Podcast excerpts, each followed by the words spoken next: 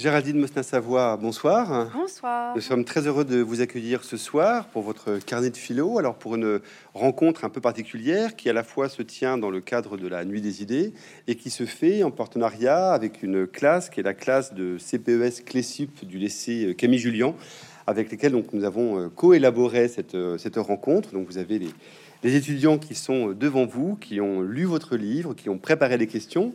Donc, euh, donc auquel vous pourrez aussi vous-même poser des questions si vous le, si vous le, si vous le souhaitez. Euh, voilà, préparez de votre côté. Et euh, autour donc de, ce carnet de, philosophie. Euh, donc la rencontre se va passer de la façon suivante. Pendant à peu près une demi-heure, je vais vous interroger sur le, sur le livre, donc, et puis après, ce sera eux qui vous poseront des, qui vous poseront des, questions. Parce que eux aussi, ils ont l'intention de, comme vous, de triompher du, du quotidien ce qui, n'est pas un, mince programme. Donc, Géraldine Mostin-Savoie, vous êtes productrice pour France Culture, vous présentez votre journal de la philo qui prend la suite de votre carnet de philo. C'est l'inverse. Alors, c'est l'inverse. Donc, le carnet de philo qui prend la suite du journal de, de, de, la philo, exactement, euh, et qui sont 57 euh, chroniques à la fois euh, drôles, vives, paradoxales, stimulantes, parfois irritantes. On y, on y reviendra, mais je pense que c'est probablement l'un de vos buts, hein. et dans lequel vous montrez comment le, le quotidien sans cesse en jeu des questions philosophiques ou aussi comment est-ce que la philosophie permet d'interroger euh, un quotidien qui pourrait sembler innocent, mais dans lequel il y a toujours des choses à trouver, euh, des questions à se poser qui peuvent aller aussi bien du, jogging à la grande déprime du, dimanche. Alors, peut-être pour commencer de façon euh, simple et, ouverte, justement, qu'est-ce que, qu'est-ce que vous entendez par, par quotidien? Qu'est-ce que c'est que pour vous ce quotidien? Alors en fait j'ai pris euh, le terme de quotidien. Euh, alors déjà il faut savoir en fait que c'était pas une idée que je me suis formulée a priori.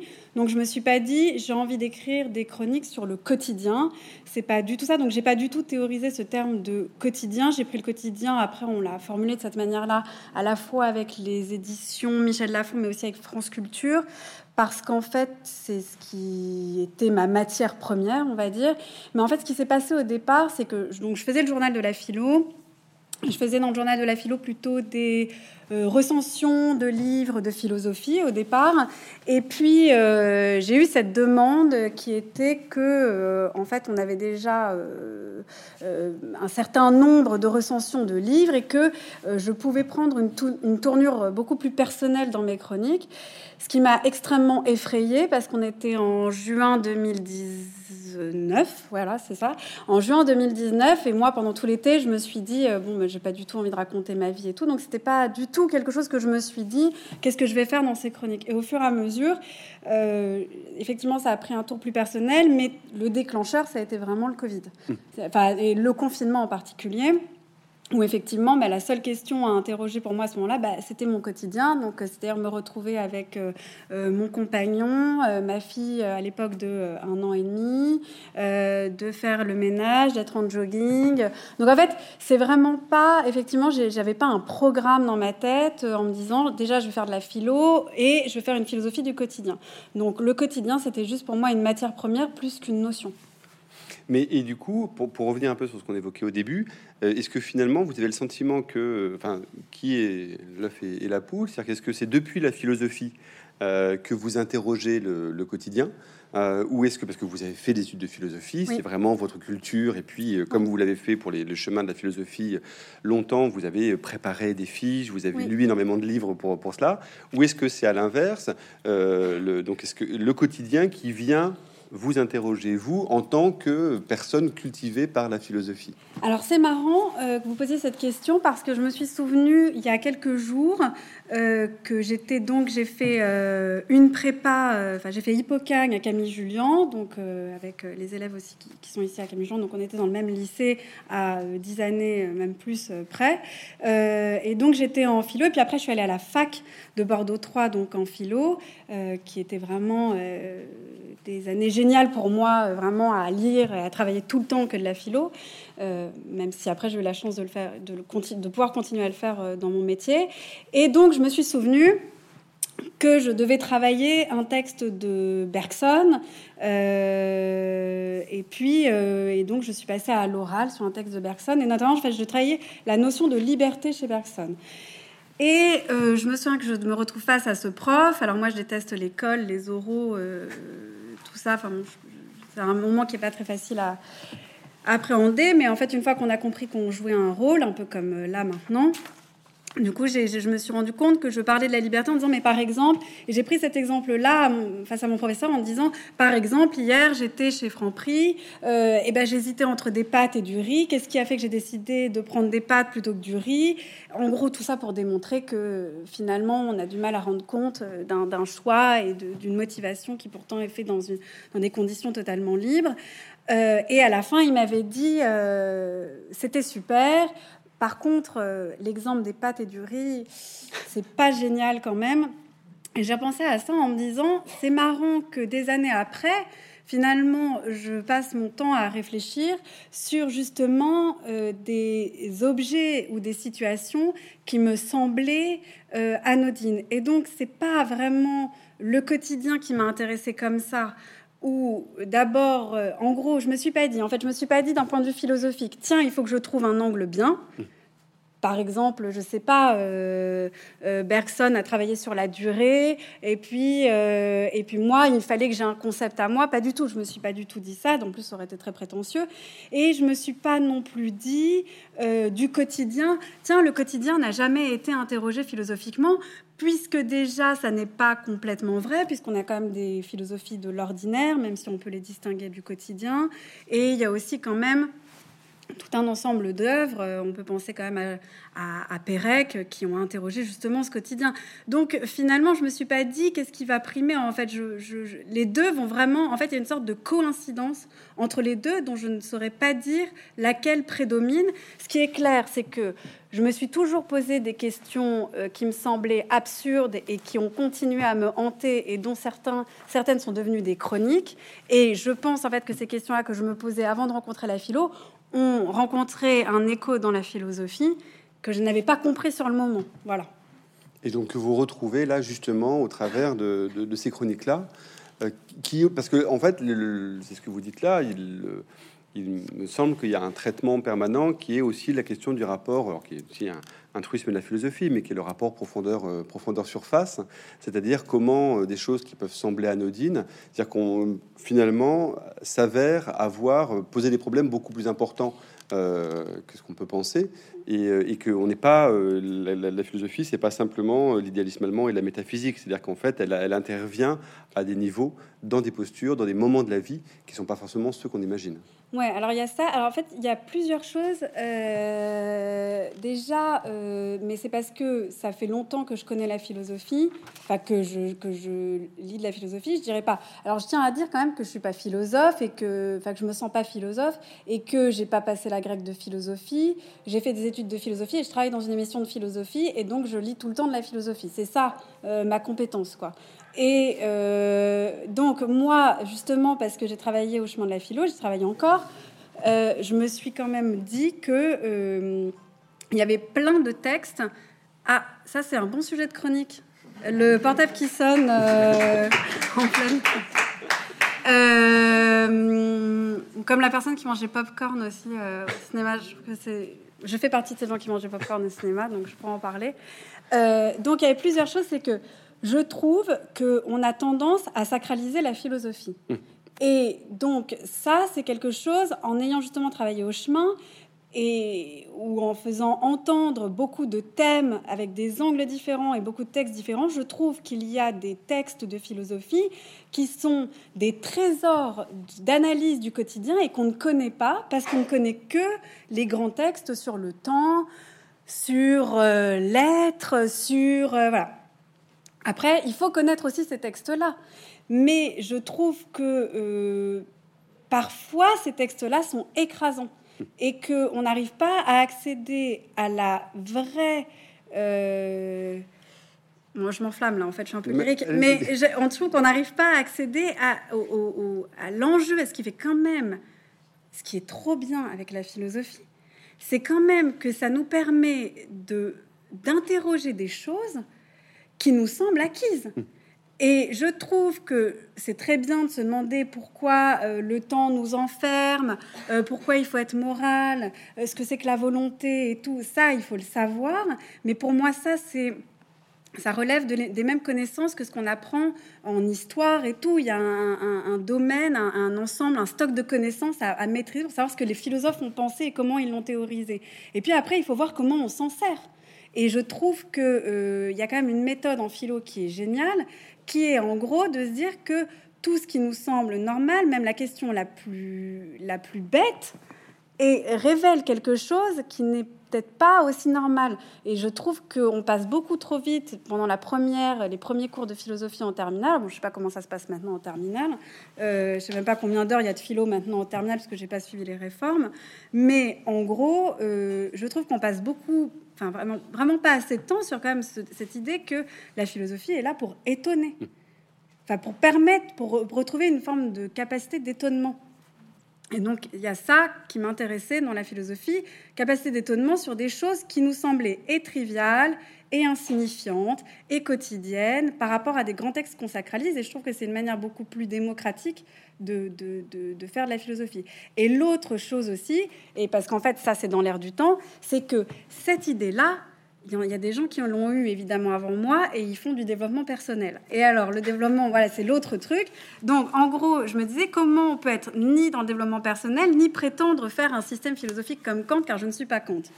Alors, ben, entre les deux, on peut quand même euh, faire de la philosophie qui ne soit pas non plus une manière d'aller mieux, mais juste une manière de se réapproprier des thèmes qui ont été accaparés par le développement personnel et qui ne sont pas mis en valeur quand ils sont travaillés dans les textes philo.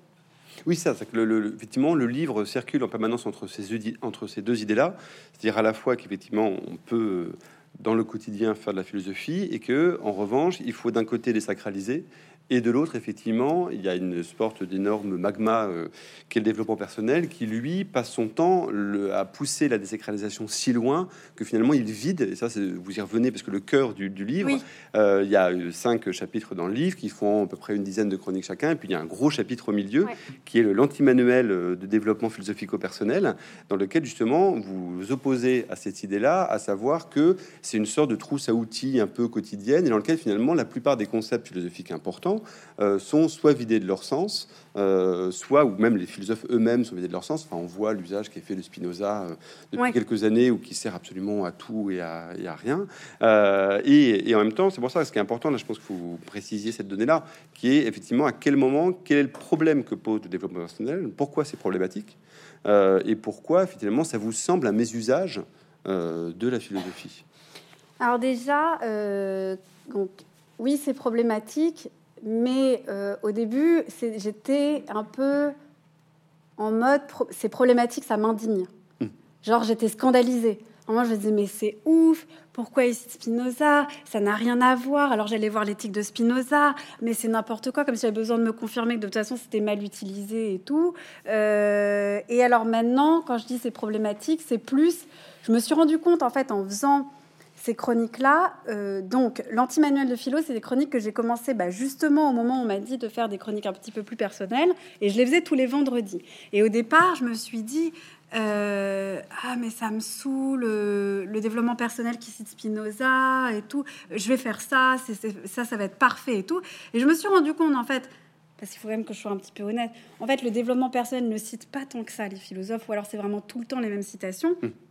Par contre, je me, suis rendu compte qu'il y avait une petite mine d'or euh, dans les mantras, les slogans, les injonctions, euh, prendre son temps, euh, se ressourcer, ben, je ne sais plus lesquels il y a, ben, il y en a plein.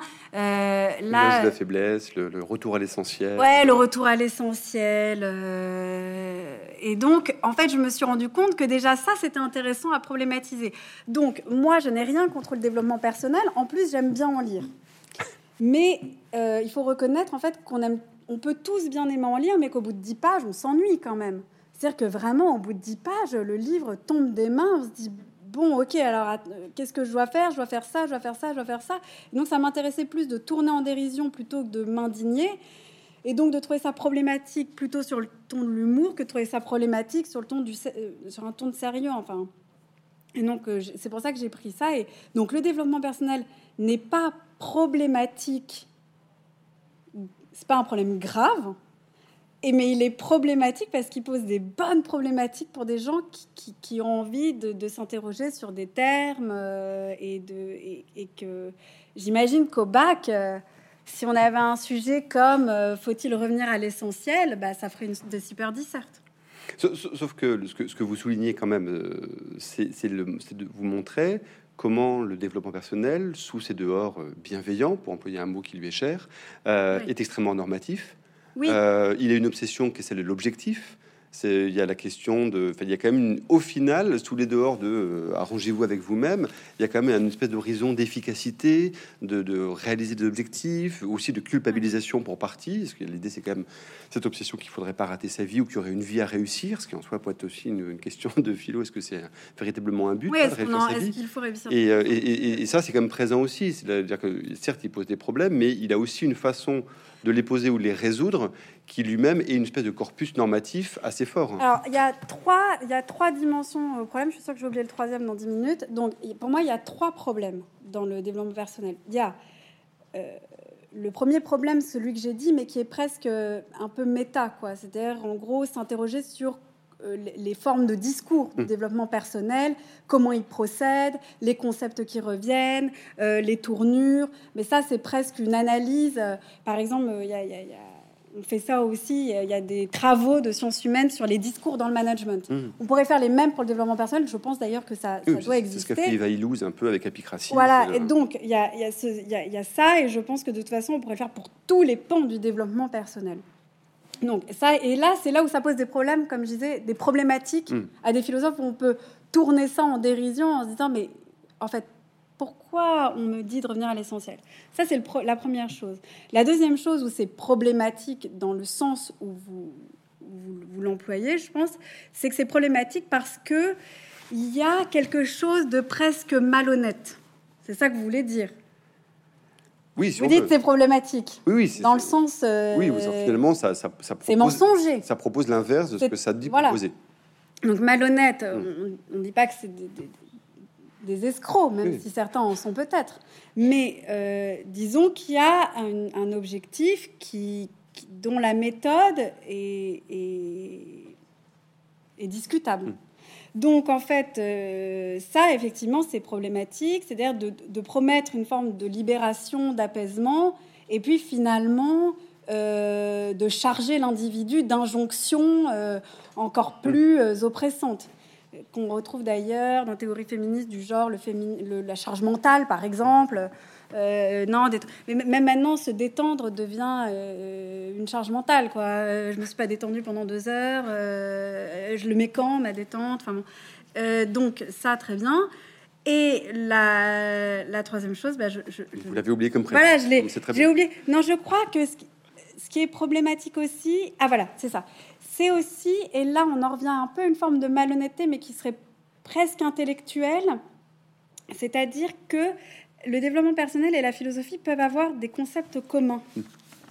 Mais la grande différence, c'est que la philosophie, alors, euh, mais bon, ça c'est peut-être moi, mais je ne sais pas, peut-être que les professeurs de philosophie dans cette salle euh, sont peut-être pas d'accord avec moi. Je trouve pas du tout que ce soit euh, libérateur. ça permet de se poser des questions, mais comme parfois, en fait, la philo permet de bien poser des questions, mais alors parfois de ne trouver aucune réponse. C'est-à-dire que vraiment la réponse entraîne une autre question. Alors, je n'irai pas jusqu'à dire qu'il y a une régression à l'infini, on s'arrête à un moment donné, mais donc je trouve que là où il y a quelque chose de problématique dans le développement personnel, c'est que justement ces injonctions vont être des, des solutions apportées à un problème, alors que la philosophie Déjà, si la philosophie formule de magnifiques questions et de très beaux problèmes, elle fait déjà un gros, c'est déjà un grand moment d'émotion de parvenir à formuler un très bon problème de philosophie. Donc, pas besoin de trouver une solution finalement. Bah, c'est ce que vous dites. Vous, il y a un article qui, je pense, est assez, euh, euh, assez essentiel dans, l'ensemble du livre, qui est l'article autour de la question de la sagesse que vous opposez à la philosophie.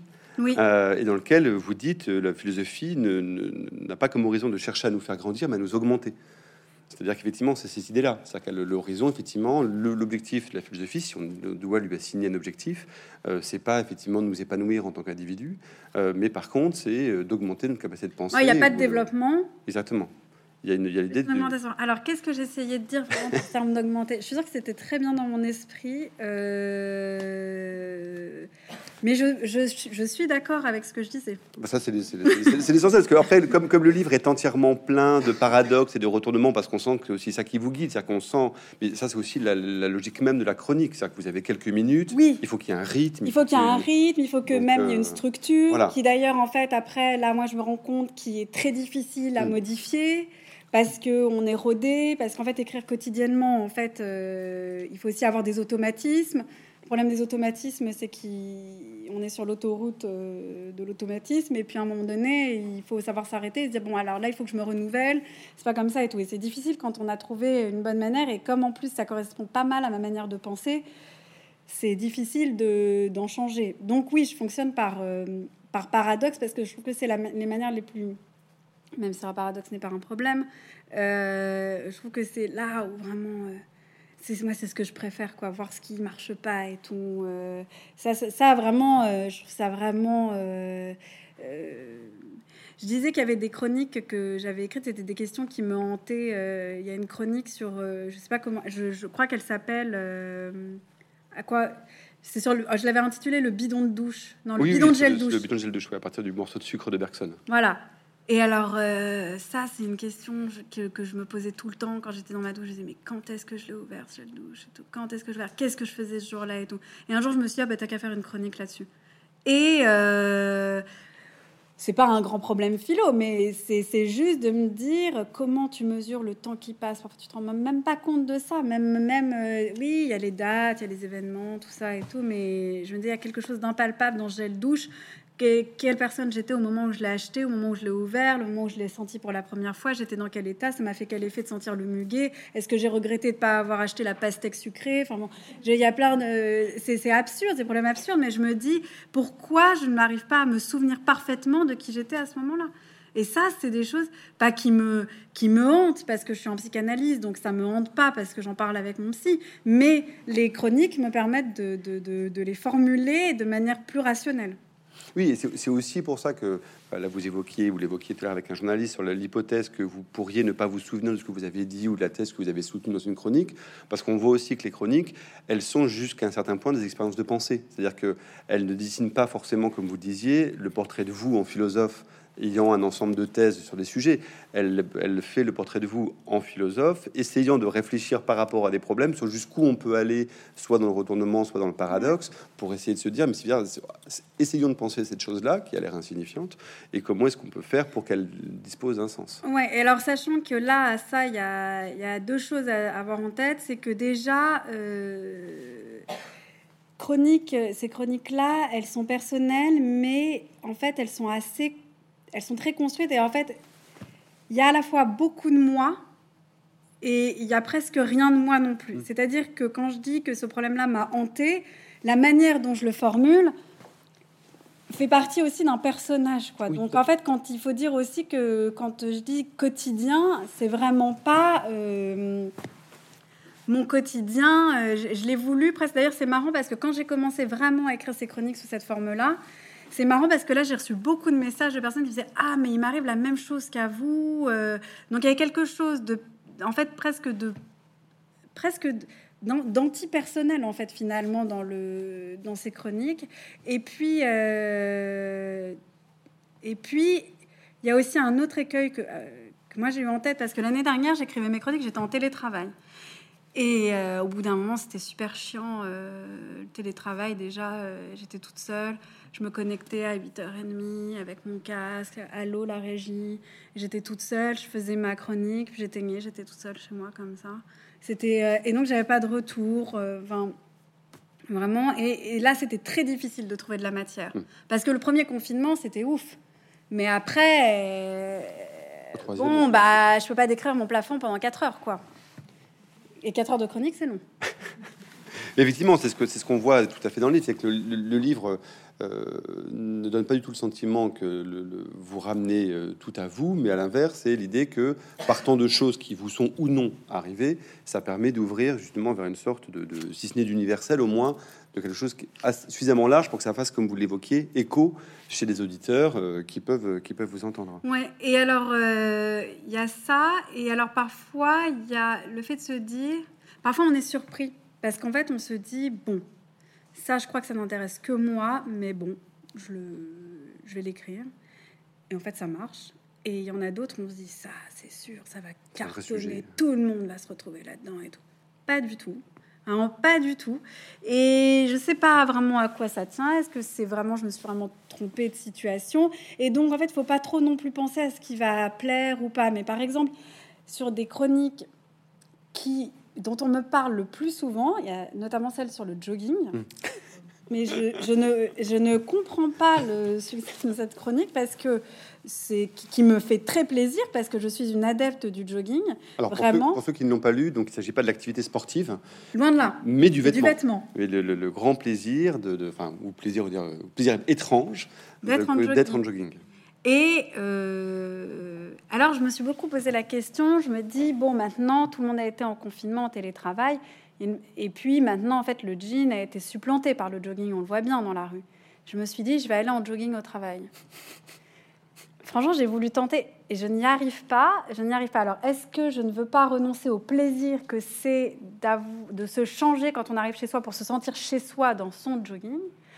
Ou est-ce que vraiment je fais partie, bah, ça y est, je, je fais partie de l'ancienne génération, je ne suis pas en jogging, quoi. Donc, euh, je ne suis pas en jogging dans l'espace public parce que je trouve qu'il y a, J'arrive pas à savoir si je suis réac ou, ou, euh, ou juste un peu lâche. J'arrive pas à savoir. Alors, il y, y, a dans les, dans les choses qui reviennent d'une chronique à l'autre, il y, a cette chose aussi qui est, euh, qui est intéressante. C'est le, vous, vous, le dites à un moment dans une, qui est la question du pas mal. C'est-à-dire qu'en fait, vous valorisez euh, l'idée, c'est justement hors des absolus, euh, alors que peuvent proposer soit d'un côté l'histoire de la philosophie, soit de l'autre le développement personnel qui nous invite toujours à des grands mots, euh, le bonheur, l'extase, ou ce que vous voulez. Vous valorisez pas mal justement l'idée d'une sorte de, de, de, moyen qui serait, en fait, on peut jouir de ça, de cette notion du c'est pas mal. Oui, alors il y a ça, il y a le. Moi j'aime bien, moi j'aime bien le médiocre. Je trouve que je trouve qu'on est très, on est vraiment pas sympa avec ce qui est médiocre parce que ce qui est médiocre, c'est quand même ce qui est moyen. Mais c'est devenu euh, être médiocre, c'est vraiment pas ouf. Hein. Non, c'est pas. C'est pas. C'est comme. C'est marrant parce qu'en fait, quand on est médiocre, on est moyen. Ça veut dire qu'on n'est pas nul et qu'on n'est pas bon. Mais bizarrement, c'est devenu médiocre. C'est plus un élève médiocre. Il est pas ouf du tout. Mais euh, mais pourtant, en fait, il est moyen. Il a 10. Donc, j'arrive pas à comprendre pourquoi euh, le moyen dans ce cas-là est à, quelque chose. De toute façon, en fait, quelque chose qui est moyen, euh, c'est comme le tiède, c'est mitigé, mm. ça marche pas. Mais donc ça, ça m'intéresse parce que alors, il y, y, a deux références là que c'est la première déjà. Moi, j'étais en, j'ai fait donc euh, la fac. Après, je disais à Bordeaux, fac de, de philo, et moi, j'étais très intéressée par la philo politique. Donc, moi, j'ai fait un mémoire sur Alexis de Tocqueville et la démocratie en Amérique. Et moi, ce qui me fascinait chez Alexis de Tocqueville dans la démocratie en Amérique, c'est notamment le deuxième volume, où en fait, il fait le portrait de l'homme démocratique et des mœurs démocratiques. L'homme démocratique, euh, il, est, il est médiocre. Et moi, je trouvais ça génial euh, d'étudier, euh, parce que Tocqueville nous dit, euh, on est voué, slash condamné, à, être dans, vivre dans une démocratie. il écrit en 1835, donc il vient quand même d'une famille aristocratique, et il dit, il dit quand même, c'est quand même bizarre, c'est quand même un aristocrate, sa famille a été terrorisée par les révolutionnaires. On dit non, mais laissez tomber, les gars, en fait, parce que là, euh, arrêtez avec votre aristocratie, en fait, c'est mort. C'est mort, en fait, on va vers la démocratie. Donc il arrive à nous dire quand même que la démocratie est inéluctable, mais que euh, l'homme démocratique, ben justement, il n'est pas ouf, il est médiocre. Alors comment faire? C'est un super bon projet. Comment faire justement pour, euh, pour préserver une forme de grandeur à l'homme, pour préserver la liberté? C'est son grand souci et tout, parce que lui, l'égalité, justement, L'égalité est dangereuse parce qu'elle nivelle, elle aplanit, elle moyennise. Donc en fait, l'homme devient médiocre. Alors il y a ça qui m'intéressait. Ça, c'est vraiment un, problème qui me fascine. et d'ailleurs, c'est marrant parce que dans le volume 2 de La démocratie en Amérique, Alexis de Tocqueville, il prend plein d'exemples qui semblent anodins un peu, euh, je pense que ça, ça m'a un peu resté aussi. Euh, par exemple, il parle de la manière dont euh, les Américains parlent. Alors, ils disent sont informels, ils, se tapent dans la main. Enfin, je crois pas qu'ils disent ça, mais en gros, c'est ça l'idée. Et donc, moi, j'adorais ça chez Tocqueville. Et puis, la deuxième chose sur le pas mal, je m'en suis rendu compte la semaine dernière et cette semaine, moi, j'aime bien tout ce qui est entre deux. Mmh. Donc, par exemple, euh, euh, je crois qu'il y a la chronique dedans. Il y a le sentiment d'être à côté de la plaque, ça j'aime bien. Euh, il y a le pas mal. Là, cette semaine, j'ai fait un truc sur le pas grand chose. Sur le c'est pas rien, j'aime bien le c'est pas rien, c'est pas mal, justement. Mais en fait, ça, c'est plus un auteur que j'ai découvert beaucoup plus tard, qui s'appelle Vladimir Jankélévitch, qui est un philosophe français et qui a fait des livres sur le le, je ne sais quoi et le presque rien. Euh, ça, c'est quand même euh, formidable de faire des, livres là-dessus. Alors après, par ailleurs, ce qui est dingue, c'est que lui, il a quand même écrit euh, des traités, le traité des vertus massifs, mm. des choses sur le pardon, l'imprescriptible, massif, mais il a toujours une approche avec justement des descriptions, et puis c'est tellement beau la manière dont il décrit des moments quotidiens quand il voilà, donc je suis assez. Euh, là, j'avais vraiment ces deux références-là sur le, ma fascination pour le médiocre et l'intérêt de trouver chez un philosophe cette manière de décrire des presque rien. Oui, qui sont, qui sont effectivement euh, très importants et, euh, très renouvelés par. Mais qui en fait sont très difficiles à conceptualiser. En hmm. fait, on se demande même si d'ailleurs, quand Jean Kalevitch fait ça, si en fait il a vraiment envie de faire des concepts. Pourtant, il en fait des concepts. Donc, je, je, je pas... Ce qui, pour le coup, est assez présent dans le, dans le livre aussi, et puis euh, ça va être désormais aux jeunes gens de vous poser des questions, mais euh, c'est-à-dire cette dimension, à, plusieurs reprises, vous insistez sur l'importance de la précision. C'est-à-dire qu'on sent que la question de la précision du vocabulaire, de la façon dont on fait passer un mot pour un autre, cette chose-là vous exaspère. Mais pour autant, c'est pas parce qu'on est précis qu'on parvient à conceptualiser ce sont deux, deux qualités différentes. Parle de la hein. précision? Oui, il y a un moment, alors je, le... Oui, oui, non, non, mais je, vous en voudrais pas. Hein, mais, euh, mais le, vous, vous, parlez de, le, enfin, vous parlez de, à la fois du, vous articulez le goût de la précision et en même temps une exaspération par rapport à l'explicitation de tout. Ah oui. Il y a un moment, vous avez la formule sur le fait qu'on fait apparaître des coutures à des choses qui, ne, qui on sait qu'elles sont jointes, mais on ne peut pas voir la couture, et sur le fait que le, on est dans un moment de la société dans lequel les choses sont sans arrêt explicitées. Oui, oui, je vois, euh, je suis d'accord. Avec vous-même. Très bien. non, non, non, mais je vois, en plus, je vois à quel moment, en plus, c'est une citation de Montaigne. C'est une citation de Montaigne sur l'amitié. Exactement, sur la partie du smiley. Le... Oui, ah ben voilà, bah voilà, bah voilà. Bah voilà. Non. Euh, sur le, le moment, c'est quand vous évoquez, la précision, vous l'évoquez quand vous évoquez les points de suspension, le smiley clin d'œil et ces choses-là, c'est a un mais moment. ce qui est marrant, c'est que la personne qui utilise des points de suspension, en l'occurrence, c'est mon père dans le dans, la chronique. Dans la chronique. D'ailleurs, j'ai reçu beaucoup de messages d'auditeurs qui me disaient que j'étais horrible avec mon père, je n'étais qu'une fille ingrate et tout. Je tiens à dire qu'il était très content euh, et qui m'a écrit un message avec plein de poids de suspension, euh, qui continue à le faire et que c'est toujours aussi euh, énigmatique. mais, mais là, c'est pas précis. En fait, justement, moi, ce qui m'énerve avec les points de suspension, c'est que c'est pas précis. Et, et, et, là, je suis, là, je suis contradictoire. Parce qu'en fait, d'un côté, j'aime pas le manque de précision, et d'un autre côté, le smiley clin d'œil, et eh ben, c'est une forme de, de, de, surlignage. Hmm. Mais on peut être précis sans être surexplicite. C'est-à-dire que justement, vous voilà, ben tenir une ligne entre les deux. Une, Donc il faut être moyen. Une ligne médiocre. Il faut être médiocre. Voilà. voilà. Donc on va passer la parole aux élèves qui ne le sont pas médiocres. Euh, le, le, micro va surgir euh, du, fond de la, du fond de la salle. Alors euh, moi c'était dans le le deuxième, la deuxième chronique du chapitre 2. Ok, je, je... ne suis pas contre, mais. Ah oui, très bien, ok. Je me réfère à la bonne page. Ok. Je me demandais si vous aviez déjà utilisé euh, cette tournure, je ne suis pas contre, euh, mais, pour introduire un sujet que vous souhaitiez euh, traiter, mais, mais vous, aviez, vous saviez qu'il y aurait des réticences. Alors, je l'ai forcément fait. De toute façon, tous les tics de langage, euh, de toute façon, toutes les chroniques et tout, et même en fait, d'ailleurs, il y a des moments où je m'en suis voulu parce que j'ai fait des chroniques assez méchantes, enfin assez critiques, alors qu'en fait, je, je, faisais partie, enfin, je me ciblais aussi dans cette critique. Donc, toutes les, tous les tics de langage, je les ai et j'ai énormément de tics de langage. Moi, j'ai tout le temps en fait, euh, des choses comme ça. Donc, j'ai forcément dû utiliser, je ne suis pas contre, mais, mais même, je crois que je ne l'ai pas non plus beaucoup utilisé. Euh, ben, si je l'ai utilisé, euh, en fait, je pense qu'il y a deux choses. Je procède par deux choses et trois choses, beaucoup non. Il y a deux choses. Je pense que si je l'ai je pense que j'ai voulu m'en servir, je me suis retenue de l'utiliser et je l'ai utilisé d'une autre manière. Euh, parce que, alors voilà, c'est ça les deux choses. La première, c'est que je déteste cette tournure. Je la trouve hypocrite, mais notamment en fait, à la limite, quand on est dans un repas de famille, euh, si, en fait, c'est condamnable aussi dans un repas de Même dans une sphère privée, c'est condamnable parce qu'en fait, je vois pas pourquoi on a peur d'affirmer des choses.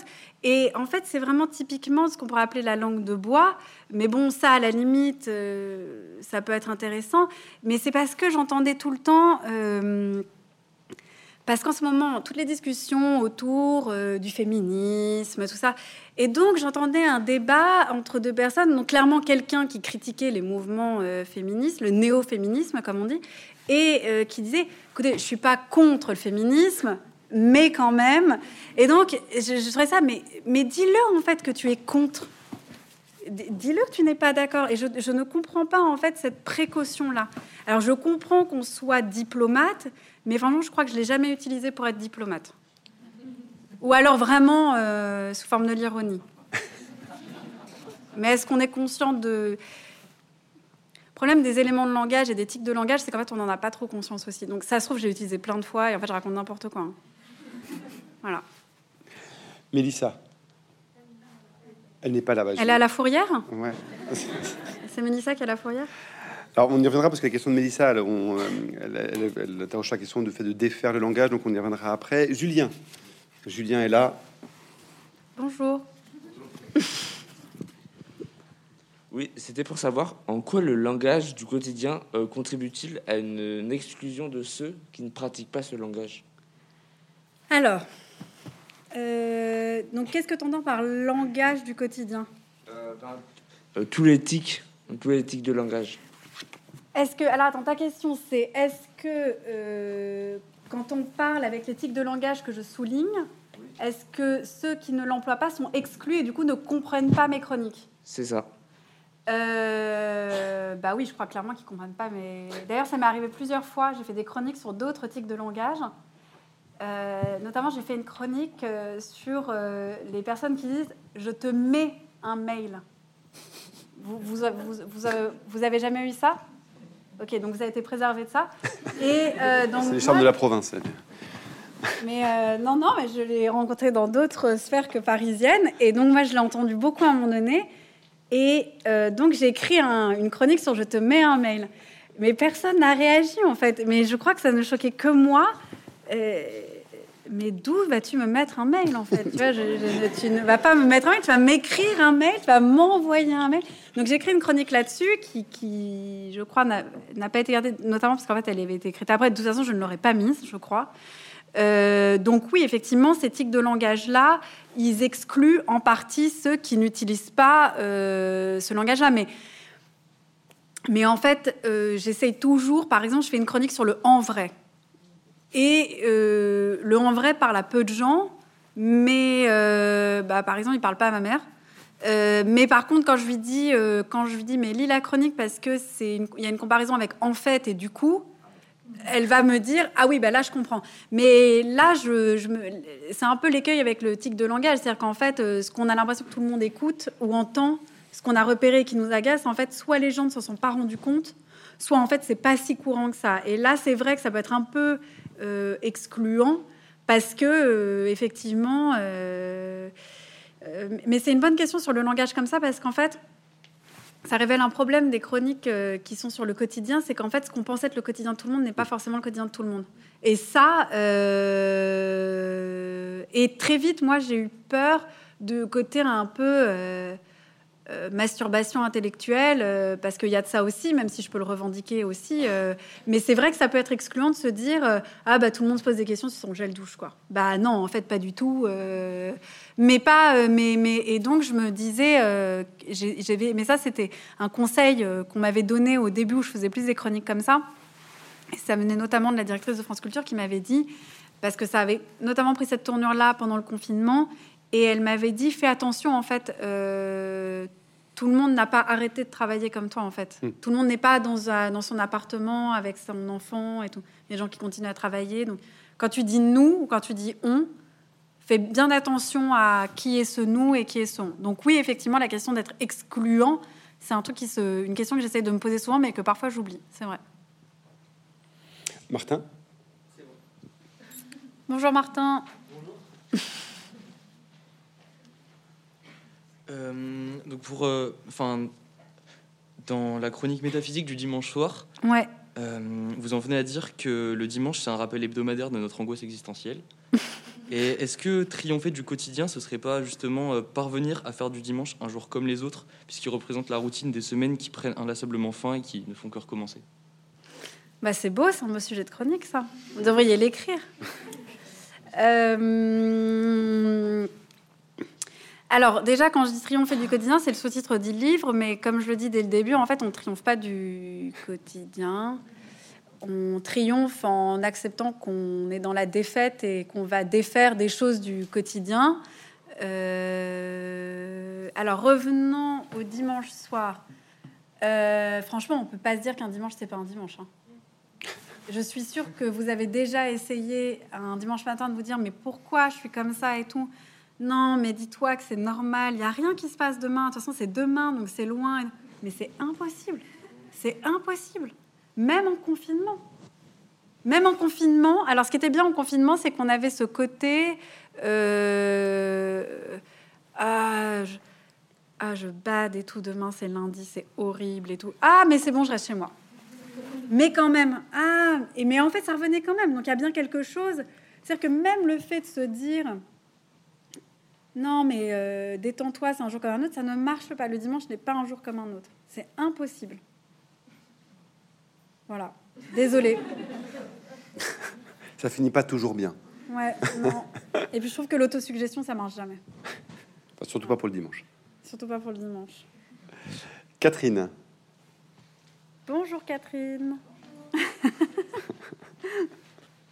Alors, alors ma question, moi, c'était est-ce qu'écrire ce livre contribue euh, à faire de votre vie une œuvre d'art Alors, Bah non. Du coup, non. Euh, non, pas du tout. Euh,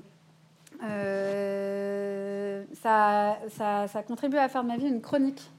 Ce qui est assez fatigant parce qu'en fait, c'est que trois minutes. Donc, je trouve que tout réduire à des petits paradoxes et tout, parfois, a un côté usant. Euh, mais non, pas du tout. Je, je, je, je- bah, façon, la chronique est assez explicite en elle-même sur l'œuvre d'art. C'est-à-dire que vraiment, faire de sa vie une œuvre d'art, mais je trouve ça horrible. C'est vraiment horrible, mais c'est hyper. Déjà, c'est pas. C'est même pas que c'est. hum, quelque chose d'ambitieux et d'écrasant, c'est que euh, je trouve qu'il y a un côté euh, presque de dramatisation de mon existence qui n'a pas du tout lieu d'être. Dans les chroniques, j'essaye de dramatiser des situations du quotidien pour en rigoler et pour poser un problème. Mais c'est pas pour dramatiser mon quotidien. Donc, euh, j'ai pas du tout envie que ma vie soit une œuvre d'art avec des rebondissements.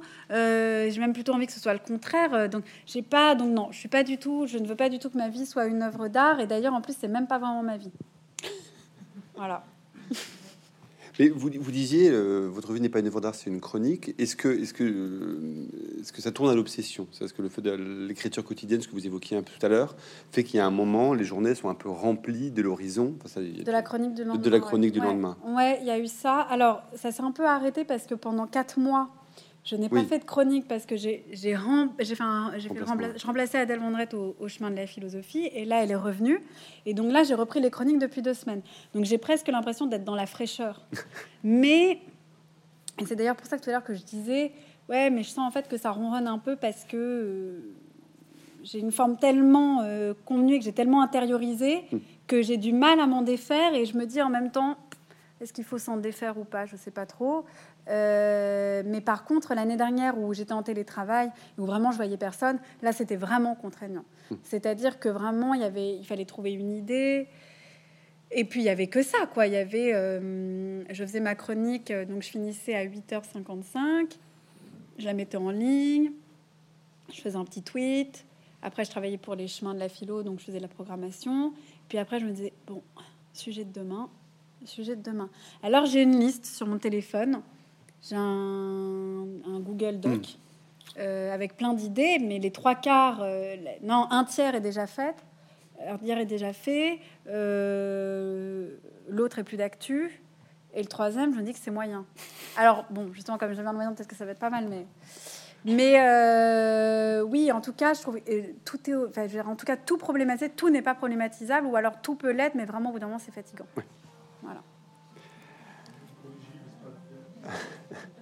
Alors, Ashraf, pendant que une petite musique. Euh, Alors, euh, pour ma part, ma question porte Bonjour. sur. Euh, bonjour. Non, non. Enchanté. je, pensais que, que, vous alliez attendre la fin de. Voilà. Je On vous, en veut pas. Hein. du coup, moi, ma question porte sur la chronique Ces livres qu'on ne finit pas. Ouais. vous dites qu'on ne finit pas un livre par goût du bon goût et des belles choses, mais est-ce que ce, ce, ne serait pas plutôt parce qu'on a une certaine envie d'éviter la déception justement de cette fin de livre. Ouais, ça c'est vrai, c'est une bonne idée. J'y avais pas pensé. En fait, euh, j'étais, euh, je me suis rendu compte que je finissais pas beaucoup les livres. Alors euh, il y a un côté chez moi flemmarde qui, je pense, en fait apparaît beaucoup dans les chroniques. Ça, je pense que c'est assez clair que je, suis une grosse flemmarde. il y a une chronique sur la flemme. Il y a une chronique sur la flemme. D'ailleurs, en fait, j'ai choisi celle-ci, mais j'en avais fait une autre avant. Mais au début, ça devait être la première. Et puis en fait, dans les retranscriptions des chroniques, on m'a envoyé celle-ci. Je me suis dit, oh, finalement, en fait, euh, on va pas prononcer, on va prendre la dernière et tout. Bref, on s'en fiche, c'est un détail. Et euh, donc, je remarquais que je finissais pas les livres. Et je n'arrive je n'arrivais pas à comprendre pourquoi. Alors effectivement, euh, j'ai plusieurs hypothèses, et notamment celle que vous avez donnée, à savoir euh, ben, pour, euh, pour que ça se finisse pas en fait, parce que parce que parce que c'est trop trop bon, parce qu'on a envie que ça se déguste, et puis voilà. Mais vous avez raison, peut-être qu'on n'a pas envie que ça se finisse parce qu'on a peur d'être déçu. Mais alors, ça, c'est une bonne hypothèse. Est-ce qu'elle rejoint pas la première ou parce que ça, ça marche bien pour les séries on a toujours peur d'être déçu par une série parce que de toute façon, ils ont mis la barre tellement haut sur le, le, sur les twists et sur les retournements et sur que de toute façon, une série, il faut qu'elle soit vraiment à la hauteur. Un livre, je pense pas qu'on soit déçu parce qu'il n'y a pas vraiment de retournement. En fait, un livre qui est bien, bon, La recherche du temps perdu, je l'ai pas, je l'ai pas lu. J'imagine que la fin est aussi bien que le début. Donc, je pense pas qu'on soit. Par contre, on est peut-être triste de quitter le livre. Ça, euh, ça, je pense. Mais vous, ça vous arrive, vous, de ne pas finir des livres? Très souvent, oui. Et pourquoi? Bah, Honnêtement, je ne suis pas un très très grand lecteur. Donc, enfin, je suis pas très très grand lecteur, donc euh, généralement quand je lis c'est pour les cours. Ah ouais, d'accord. Euh, à part pour le plaisir où là je vais vraiment jusqu'au bout. Jusqu'au bout. Mais mais oui, généralement après les livres que je finis pas, c'est très très souvent sur sur des livres de. donc ça c'est par ennui. Exactement. Alors que moi, j'ai exactement le problème inverse de vous, c'est-à-dire que j'ai toujours fini les livres qu'on m'a dit de lire à l'école et tout. Mais alors, les, ceux que je prends pour le plaisir, j'ai du mal, bizarrement. À part vraiment euh, coup de cœur. Euh, Mais euh, moi, ce que je fais, c'est que hum, j'abandonne très vite les livres. Mais en fait, je, par contre, je suis persévérante. Donc, je m'y remets souvent jusqu'à ce que ça marche. Ça n'a toujours pas marché pour Proust, mais ça a marché par exemple pour la chartreuse de Parme. Voilà. Je, dis, acharnez-vous sur la chartreuse de Parme, ça marche bien. Mais c'est ce que vous dites aussi, parce qu'en fait, il y, a deux ou trois chroniques qui se font écho sur ce sujet-là. Celle sur Proust, sur le fait que vous n'avez jamais, réussi à, franchir la 15e page. D'ailleurs, ça date de la prépa. Et, euh, et, puis le, celle sur Middlemarch, donc euh, l'exemple que vous donnez, voilà, de Georges Eliot, qui est l'exemple du livre que vous adorez, mais que vous n'arrivez pas à... et, celle sur la, question des séries que vous avez évoquée là aussi. Mais parce que c'est aussi de votre question, c'est parce que c'est aussi, comme vous le dites, des plaisirs très différents. C'est-à-dire que le plaisir de Middlemarch, c'est un plaisir qui est le plaisir d'une œuvre littéraire, c'est-à-dire celle de la langue. Alors que le plaisir de la série, c'est un plaisir narratif. C'est pour ça qu'on peut s'auto-spoiler, c'est que c'est bon- c'est pour ça qu'on peut Mais- se... Là où ça marche pas sur Middlemarch, c'est qu'il y, a du- il y a du suspense. Oui. Alors, je peux pas vous dire comment ça se finit, mais euh, il y a du suspense parce que, parce que l'héroïne, en fait, elle se marie quand même avec un mec qui est nul. euh, et on voit bien qu'elle tombe amoureuse d'un autre. Et bon, moi, j'aimerais bien savoir comment ça se passe. Mais il y avait quelque chose de tellement beau, de tellement fin, de tellement subtil. Je crois que c'était beaucoup trop pour moi, en fait. Je n'arrivais pas tous les soirs à me dire c'est tellement beau. Et j'ai- je, vraiment, je je- j'y arrive pas. Et je, je crois que le soir, et c'est pour ça que moi j'aime bien regarder, pardon, de la merde à la télé, parce qu'il y a un côté euh, qui, qui- est, euh, qui, est qui, qui soulage, quoi. Mm. C'est-à-dire que tout. Alors, bon, après, quand on a fait. euh, je sais bien qu'il faut promouvoir la culture et les belles choses et tout, mais parfois, on se rend pas compte que le beau, c'est écrasant, quoi. Et donc, bah, c'est le problème de Proust aussi.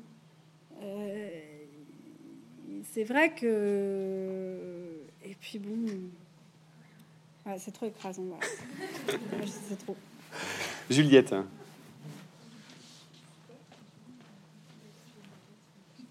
Bonjour. Bonjour. Euh, donc, euh, par rapport à votre chronique, faut-il faire de sa vie une œuvre d'art?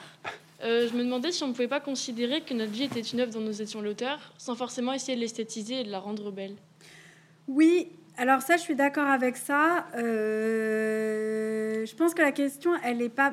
Je pense en fait, en fait, pourquoi se dire qu'on est l'auteur de sa vie à partir du moment où bah, c'est pas la vie d'un autre, quoi. Mais pourquoi avoir besoin de se dire qu'on est l'auteur de sa vie? Alors là, je dis ça, et en fait, euh, j'ai tout de suite une objection qui est bah non, en fait, il y a plein de fois où on n'est pas auteur de sa vie parce qu'en fait, on fait des choses qu'on nous demande de faire et on est complètement dépossédé euh, des moyens d'agir euh, par soi-même. Donc là, ça s'oppose à ça. Néanmoins, si on revient dans le contexte d'énonciation d'une phrase comme parce que quelqu'un qui nous dit sois l'auteur de ta vie,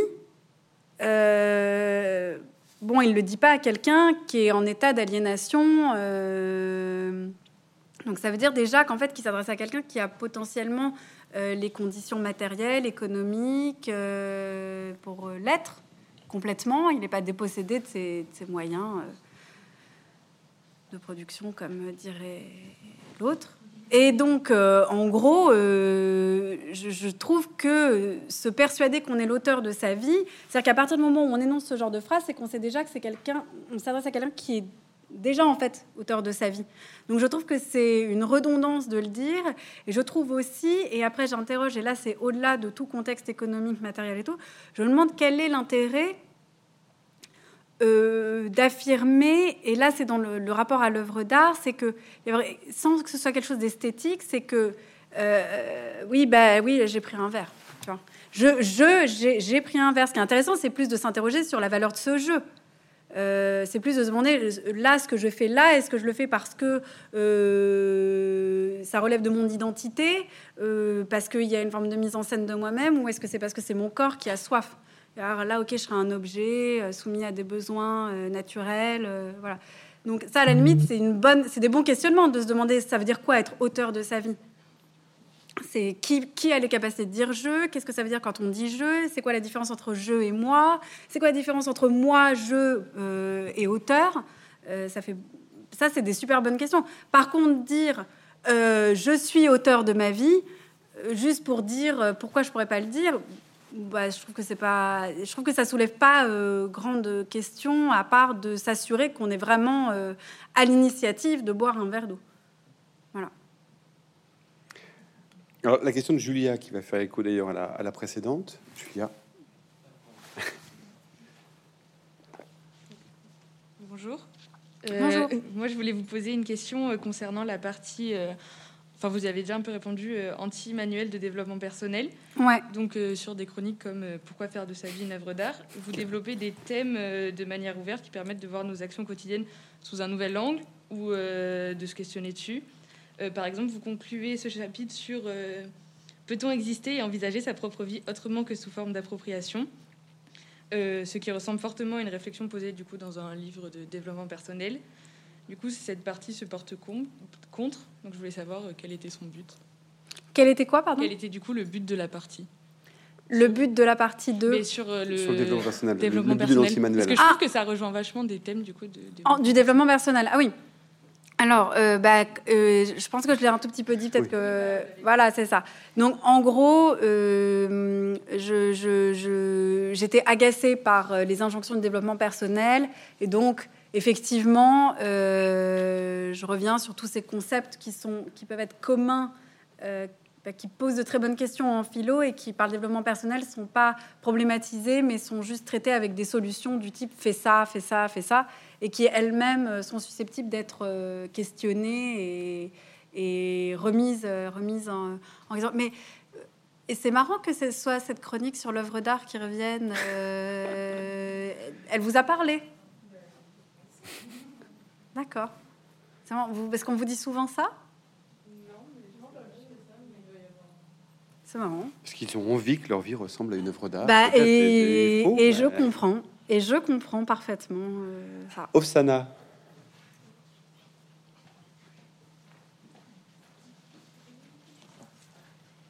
Euh, bah, bonjour. Bonjour. Euh, ma question serait est-ce qu'être automatiquement en opposition avec le quotidien dans le but de le défaire, ce ne serait pas choisir la facilité Oui. C'est la flemme qui. Euh, alors, attends. Maintenant que j'ai dit oui, euh, euh, qu'est-ce qui est de l'ordre de la facilité Euh, De choisir le quotidien, de vouloir le défaire? Qu'est-ce qui vous semble le plus facile? Enfin, Euh, qu'est-ce qui est de l'ordre de la facilité de d'être euh, d'y être automatiquement opposé dans le but de Ah le oui. défaire. Oui, d'être en fait, ce qui, ce qui vous semble facile, c'est d'être dans la posture tout le temps critique. Oui. Oui, je le pense. Je suis d'accord avec vous, c'est de la facilité. Mais vraiment, hein, je, je- je- je trouve que je suis complètement d'accord avec ça et je trouve d'ailleurs que c'est la, la limite, au-delà de vouloir tout problématiser, tout questionner, même ce qu'il y a de plus insignifiant, de trouver vraiment le petit truc. Je trouve effectivement que parfois être tout le temps dans un- une approche euh, de critique, euh, mais pas de critique genre euh, critique de la raison pure, loin de là, mais vraiment critique bête et méchante, je suis pas d'accord, ça me saoule et tout, je suis d'accord, c'est de la facilité. Ça permet, parfois ça débouche sur des bonnes questions et c'est une bonne attitude en fait de se dire, bon, qu'est-ce qui m'énerve là? Là, je vais prendre quelque chose qui m'énerve parce que ça va faire un bon sujet, parce que là, j'ai, là, je suis vraiment, euh, là, je suis vraiment énervée, donc je sais que je vais écrire un truc qui va être, qui va me ressembler avec des bonnes questions. Et je sais, mais par contre, effectivement, la limite, c'est que, c'est que ça- parfois, c'est pas très intéressant. Nos, nos combats individuels dans notre tête, enfin, ils intéressent que nous, quoi. Voilà. Donc, je suis d'accord. C'est une très bonne question. Je suis dans la facilité. Et, et Lexane, pour, euh, pour, pour finir. Bonsoir. Bonsoir. Euh, vous dites dans la chronique faut-il faire la paix avec soi-même et avec les autres? Euh, Vous arrivez à la conclusion que la paix n'est pas si apaisante que cela, car dans les moments même où la plupart des, euh, des personnes se sentent en paix, en état de tout repos, comme rester sur le canapé et juste regarder la télé, Mm. euh, vous, vous dites que vous n'arrivez pas à, à rentrer dans cet état de repos, euh, car cet état vous amène à penser. Donc qu'est-ce qui est pour vous un état de tout repos? Ben, franchement, euh, donc votre question, c'est qu'est-ce qu'un état de tout repos? Alors, pour moi, le, moment où je me sens le, le plus apaisé, vraiment, mais ça dure très peu de temps, c'est après avoir fini, euh, par exemple, une chronique, euh, c'est en sortant de studio. Et là, vraiment, là, je me, là, là, je suis reposée. Et après, deux minutes après, je suis plus reposée. En fait, c'est juste le moment où on a fini quelque chose et on n'est pas encore au moment où on va commencer autre chose. Voilà, c'est ça. Et il y a eu beaucoup de stress parce que je suis quelqu'un de qui est extrêmement traqueuse et stressée. Et donc, euh, pour moi, euh, trois minutes de chronique dans un studio, c'est ben, je sais pas. euh, non, je dors bien, hein, mais euh, je, je, je suis très stressée et donc euh, du coup, je, je suis contente de, de- Quand je sors, je suis vraiment, je me dis, euh, c'est fini, c'est bon, c'est fini. D'ailleurs, c'est ça parfois qui me fait tenir. Vas-y, ça dure que trois minutes. Voilà, voilà. Merci beaucoup aux élèves de la, de la clé Merci à merci vous. à vous, euh, merci à vous, merci, c'était trop bien.